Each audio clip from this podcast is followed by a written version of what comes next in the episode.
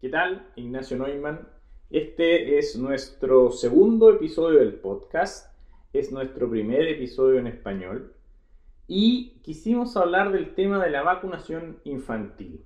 Dado que la epidemia de COVID ha traído una serie de problemas a la luz, una de las cosas que se ha mostrado con mucha claridad es que muchos padres le tienen temor o no están dispuestos a vacunar a sus hijos.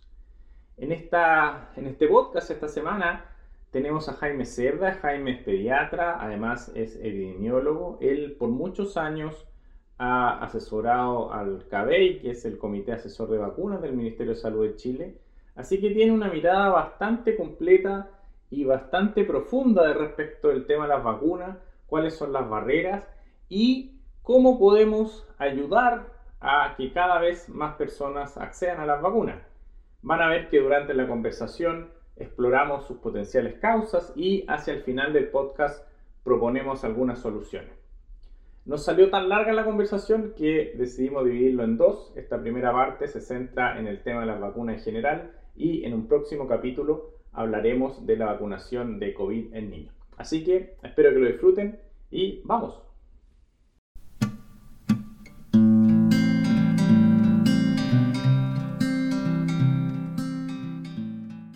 Jaime Cerda, bienvenido a nuestro podcast. Muchas gracias por la invitación, Ignacio. Una de las cosas que ha revelado la pandemia es el temor de la gente a vacunarse.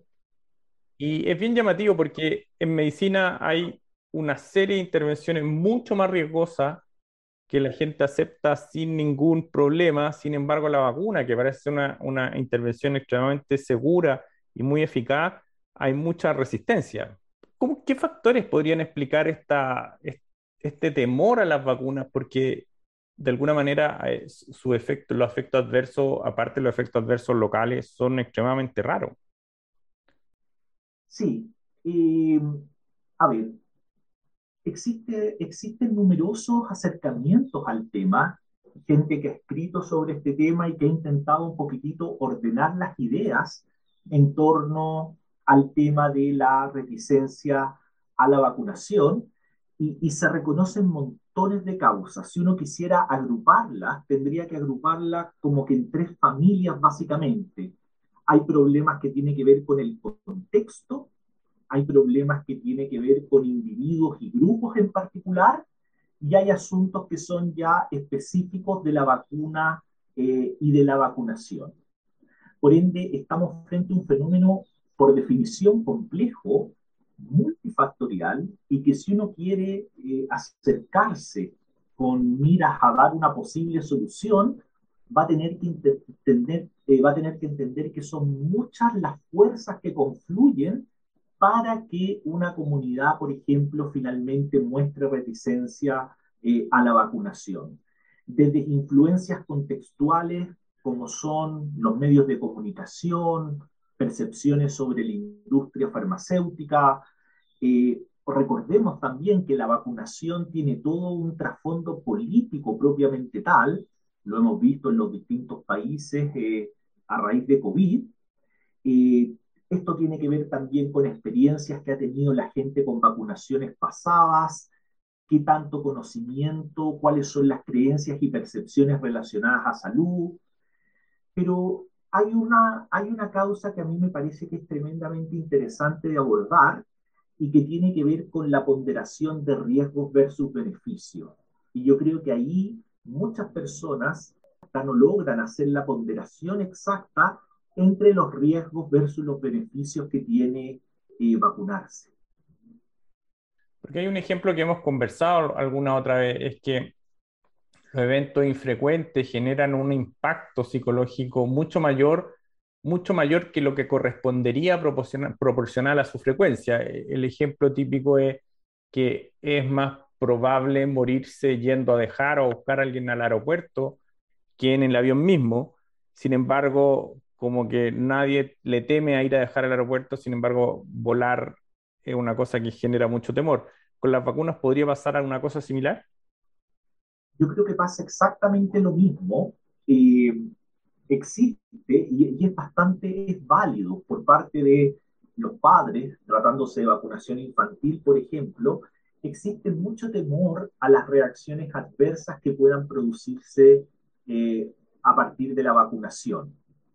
Pero, por ejemplo, son pocos los papás que a veces piensan realmente, bueno, ¿qué tan frecuente en términos concretos son esas reacciones adversas versus el riesgo que podría significar dejar a un niño sin recibir una vacuna? Pasa también que las vacunas, Ignacio, son víctimas de su propio éxito. Eh, hay una época, yo diría que una época esplendorosa de las vacunas, en el siglo pasado, en la década de 1950, 1960, donde enfermedades como sarampión y polio provocaban epidemias, pero desastrosas en todo el mundo, que la gente no dudaba en vacunar. Ahí la, ponderación era casi, se hacía de manera automática y se sabía que el beneficio superaba largamente el riesgo. Pero en este momento, donde muchas enfermedades han sido erradicadas de distintos países, eh, ya no se piensa tanto en el beneficio y se pone todo el acento en el riesgo, sin dimensionar tampoco este riesgo que es bastante infrecuente. Las reacciones adversas a vacunas graves, extraordinariamente infrecuentes. Y hay una de las cosas, porque es cierto, hay, hay algunos relatos de, en el fondo, la época cuando recién partió la vacunación, en que el sarampión llegaba a un pueblo y dejaba al pueblo sin niños, de, de alguna manera una enfermedad tremendamente contagiosa, con una altísima mortalidad. Sin embargo, hoy en día el sarampión parece una enfermedad rara, digamos, y eso es precisamente por el, por el efecto de las vacunas. Por lo tanto, también el temor al, al sarampión ha disminuido tremendamente. Exactamente. Lo mismo pasa con polio. Eh, por desgracia, eh, nosotros muchas veces no, no leemos mucho de historia, pero los relatos están ahí. Probablemente los médicos eh, un poco mayores ya, nuestros profesores, ellos fueron testigos de las sucesivas epidemias, por ejemplo, de sarampión que hubo en Chile, incluso hasta la década de los 80, donde el caso de, digamos, la, morbilidad fácilmente alcanzaba, superaba los centenas, digamos, estamos hablando ya de miles de niños, y si uno va sumando un porcentaje no menor tenía secuelas graves o de frente moría.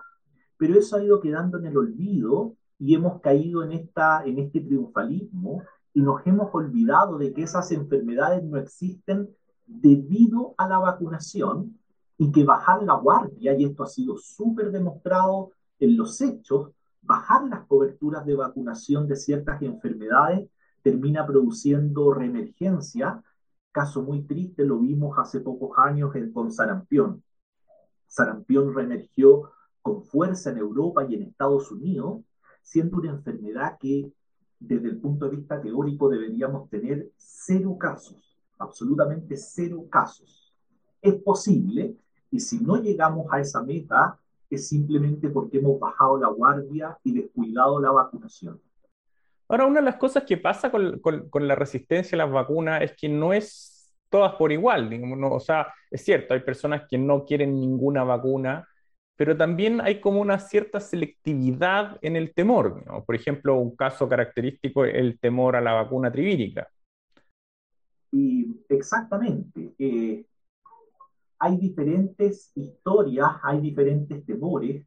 Yo he aprendido con el tiempo de que cada vacuna es un mundo por sí misma pero hay ciertas asociaciones bastante poco felices que se han hecho entre algunas vacunas y algunas condiciones. Por ejemplo, la famosa asociación que no tiene ningún asidero científico, pero que tanto daño causó entre vacuna tresvírica y el desarrollo de autismo en niños. Ese es un caso muy, digamos, recurrente, muy frecuente, que está muy en la palestra eh, y está asociado a un tipo de vacuna en particular. Otro caso es el tema de las vacunas que contienen timerosal y su asociación con trastorno de espectro autista también. Eh, si tú te fijas, son daños bastante severos que se le están atribuyendo a la vacunación, como es la condición de autismo. Pero la historia, la ciencia se ha encargado de disipar esos temores, aunque lamentablemente pareciera ser de que el relato nunca llega eh, completamente a las personas y muchas personas se quedan con la sensación de que sí, la vacuna es la que causa tal efecto, pero no conocen el desenlace de la historia y el desenlace tiene que ver con estudios que han demostrado lo contrario y que han reafirmado la seguridad que existe en, en torno a la vacunación. Una de, de, las, como, o sea, bueno, hay algunos estudios respecto de la asociación entre, entre el plomo, el timerosal y la vacunación que eran derechamente falsos y fueron retractados. Pero uno de los argumentos que, que se mantiene es que hay una, de alguna manera, si uno mira en el tiempo, la, la introducción de ciertas vacunas coincide con el aumento del diagnóstico de autismo. Y así es, pero ahí hay que entender que el fenómeno es, es mucho más complejo.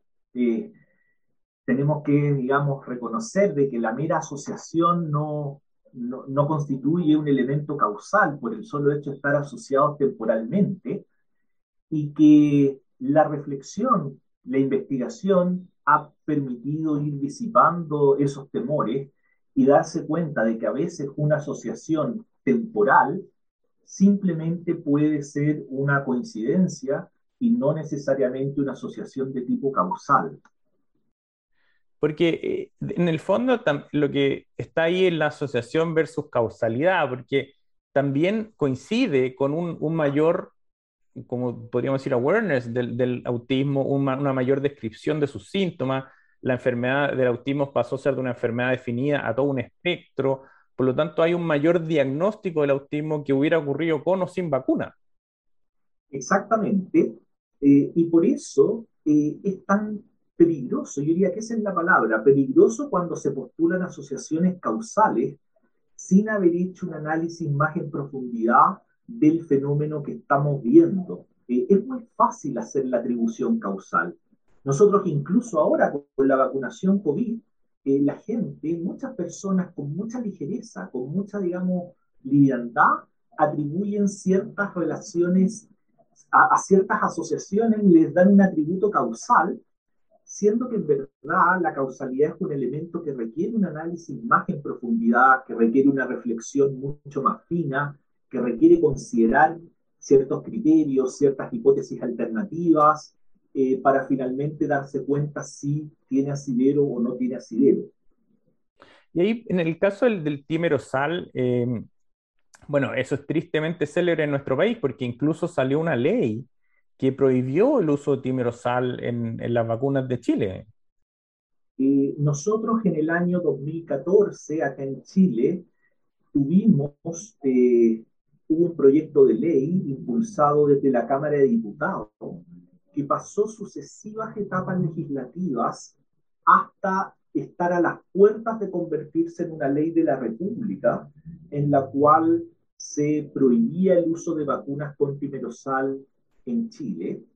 Eh, esa ley eh, finalmente fue vetada por el presidente de la República y curiosamente el veto vino después de que se realizara un debate en serio respecto a esta asociación.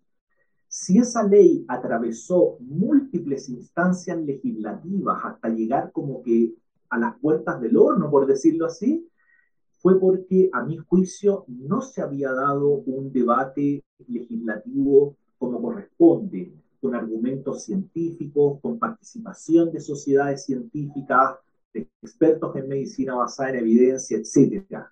De modo que eh, el tema de la reticencia a la vacunación es muy peligroso, eh, se presta también, digámoslo, para iniciativas bastante populistas. Eh, ¿Qué más populista puede ser que un parlamentario se ponga de lado de las familias que supuestamente dicen haberse visto afectados por estas, por estas vacunas? Pero afortunadamente en Chile logró ponerse freno a esa ley eh, justamente una vez que nos dimos cuenta de que el debate que se había dado no había sido el debate eh, con la profundidad que uno esperaría que se discute una ley de la República.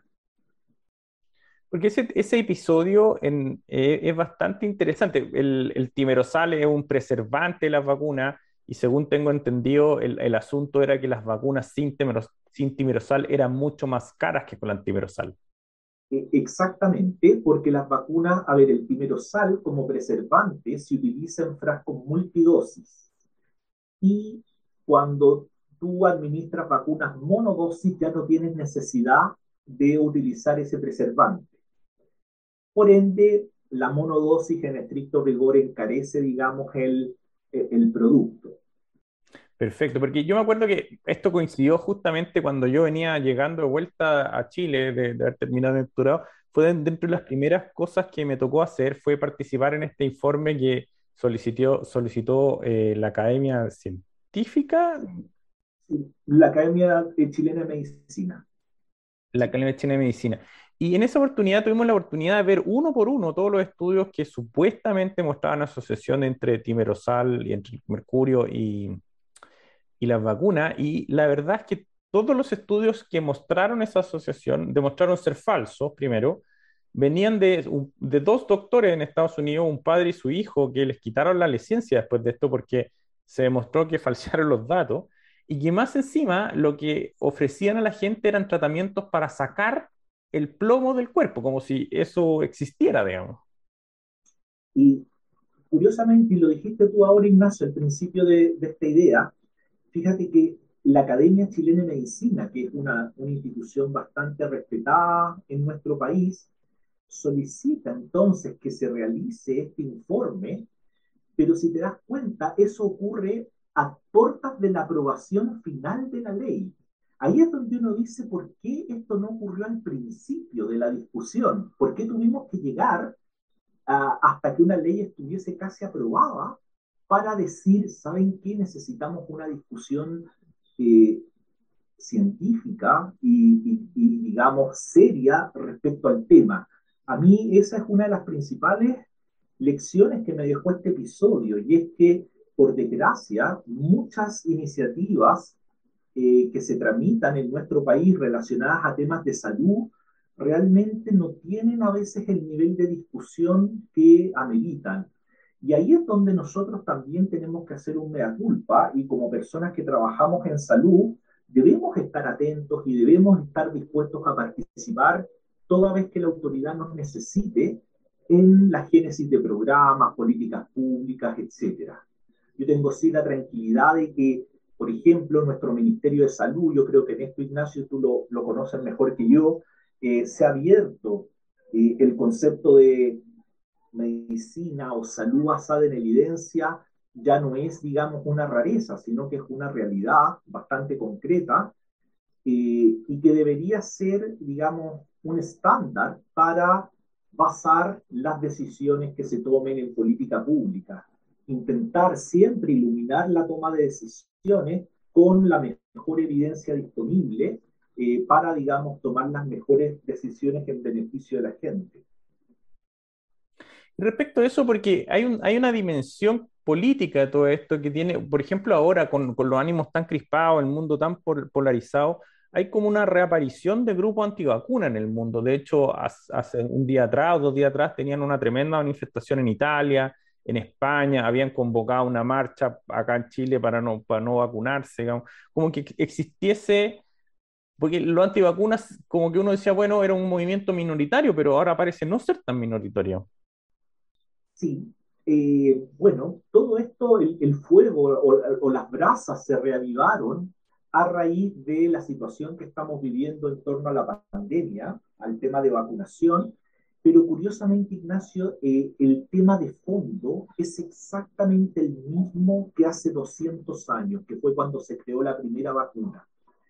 La, principal queja social eh, tiene que ver con el tema de las libertades individuales las personas, no digo todas evidentemente, pero muchas personas son tremendamente celosas de su autonomía en la toma de decisiones y por distintas razones no aceptan que el Estado eh, determine la ejecución de una acción, en este caso vacunar.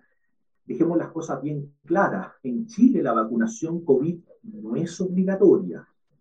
Sin embargo, eh, existen montones de restricciones que se le han impuesto a la gente, a mi juicio, eh, bastante sensatas, limitan el uso de su libertad individual, pero que tienen un bien superior, que es proteger la salud de la comunidad, sobre todo en, época de pandemia. Eh, el tema de la libertad, entonces, la autonomía, entra en colisión, entra en tensión con el bien comunitario. Y eso ha sido una constante desde, desde que se inventó la primera vacuna. Claro, porque eh, en el fondo esto no es como otras decisiones de salud en que eh, las personas son autónomas de decidir si no reciben un tratamiento, porque parte del éxito de las vacunas y de su efectividad depende de que todos estén vacunados, porque si yo, si, en el fondo si un grupo grande deja de vacunarse, eso afecta también a los que decidieron vacunarse. Exactamente, y, ese, y esa es la clave del asunto, porque si la vacuna fuese un acto absolutamente individual y de consecuencias 100% individuales, probablemente no estaríamos teniendo una discusión eh, social sobre el tema. El punto está en que la vacunación de una persona tiene consecuencias sobre la probabilidad de contagio del que está al lado. De modo que ahí es donde surge con fuerza entonces la idea de que la vacunación tiene una dimensión individual, pero también tiene una dimensión comunitaria y que nos ha hecho replantearnos a muchas personas, bueno, cuáles son los derechos, pero cuáles son sobre todo los deberes que yo tengo con la comunidad en la cual estoy inserto. Y si de alguna manera se han establecido ciertas medidas para limitar mi libertad, por ejemplo, libertad de desplazamiento, etcétera, con las cuarentenas, eso se hace en aras de un bien superior, de un bien que beneficia a toda la comunidad. Insisto en que la vacuna contra COVID en Chile no es obligatoria, pero me parece del todo razonable que se promueva lo más posible la vacunación y a mí me pasa muy a menudo, veo en redes sociales, muchas personas que adoptan la posición de yo creo que debería ser obligatoria, o sea, llevan el argumento hacia el extremo de una completa obligatoriedad eh, en términos de la vacuna COVID. ¿Qué, y qué opinas de eso, de que, fuera, que fueran obligatorias las vacunas? ¿La vacunación COVID? O en general, digamos, porque ese es el otro extremo, digamos. Claro, ahí Ignacio, lo que pasa, a ver, eh, en Chile la vacunación es obligatoria. Nosotros tenemos un decreto en el cual se dice con claridad cuáles son las vacunas obligatorias, pero aquí también, como yo decía anteriormente, cada vacuna es un mundo en sí mismo y no se puede tratar igual a la vacuna A versus la vacuna B. Por ejemplo, lo que hablábamos antes, sarampión, una enfermedad probablemente la enfermedad más transmisible que existe, una enfermedad que es posible erradicar gracias a la vacunación. Yo creo que ahí hay muy pocos argumentos a favor de que fuese una vacuna voluntaria. Estamos arriesgando demasiado si es que nosotros bajamos un poquitito la guardia, lo hemos visto en Europa, en Estados Unidos, sarampión no perdona. Se baja la cobertura de vacunación remete sarampión con todo su cortejo de enfermedad y muerte. Ahora, hay otras vacunas donde uno podría decir, mira, yo podría aceptar que exista cierta voluntariedad. Estoy pensando, a ver, algún ejemplo concreto, supongamos, a pesar de que yo no esté de acuerdo, pero la vacuna contra virus de papiloma humano. Eh, alguna persona podría pensar de que la estrategia que va a utilizar para evitar el contagio con virus de papiloma humano tiene que ver con la educación y con la forma en que transmite a sus hijos ciertos valores, ciertos principios, etc. De modo que ahí se hace, eh, la, la discusión es distinta. Yo creo que ahí son otros los argumentos con los cuales nosotros tenemos que acercarnos a las personas y promover en ese caso específico la vacunación obligatoria.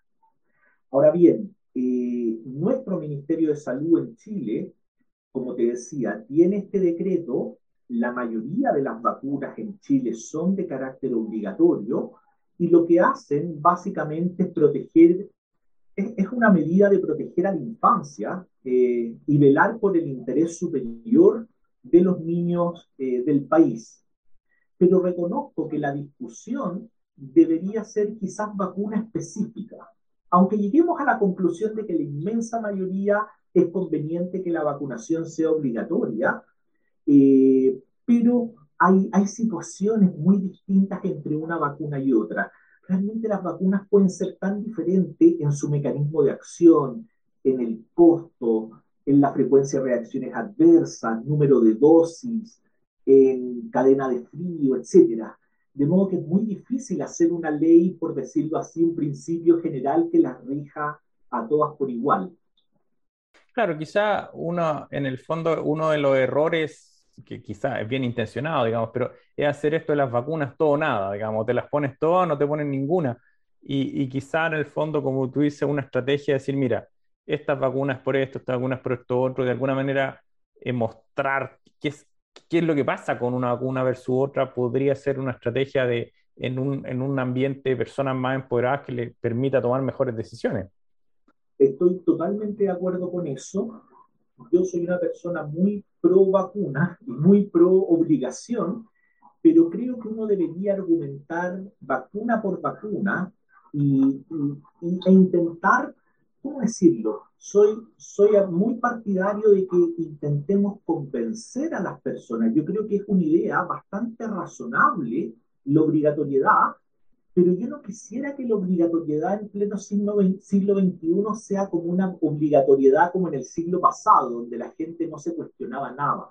Simplemente se le decía, vaya a la fila y vacunes. Yo creo que ahora, si nosotros promovemos la obligatoriedad en algunas vacunas, tenemos el deber y podemos hacerlo, de dar una muy buena argumentación que a la familia, por ejemplo, el niño la deja plenamente satisfecha y dice, mira, ahora entiendo por qué se me está obligando. No se me está obligando por un capricho autoritario, sino porque hay argumentos de peso que hacen preferir la opción de la obligatoriedad por sobre la voluntariedad. Por ahora dejamos la conversación hasta acá. No se pierda nuestro próximo capítulo en que hablaremos específicamente de la vacunación de COVID en niños. No se lo pierdan.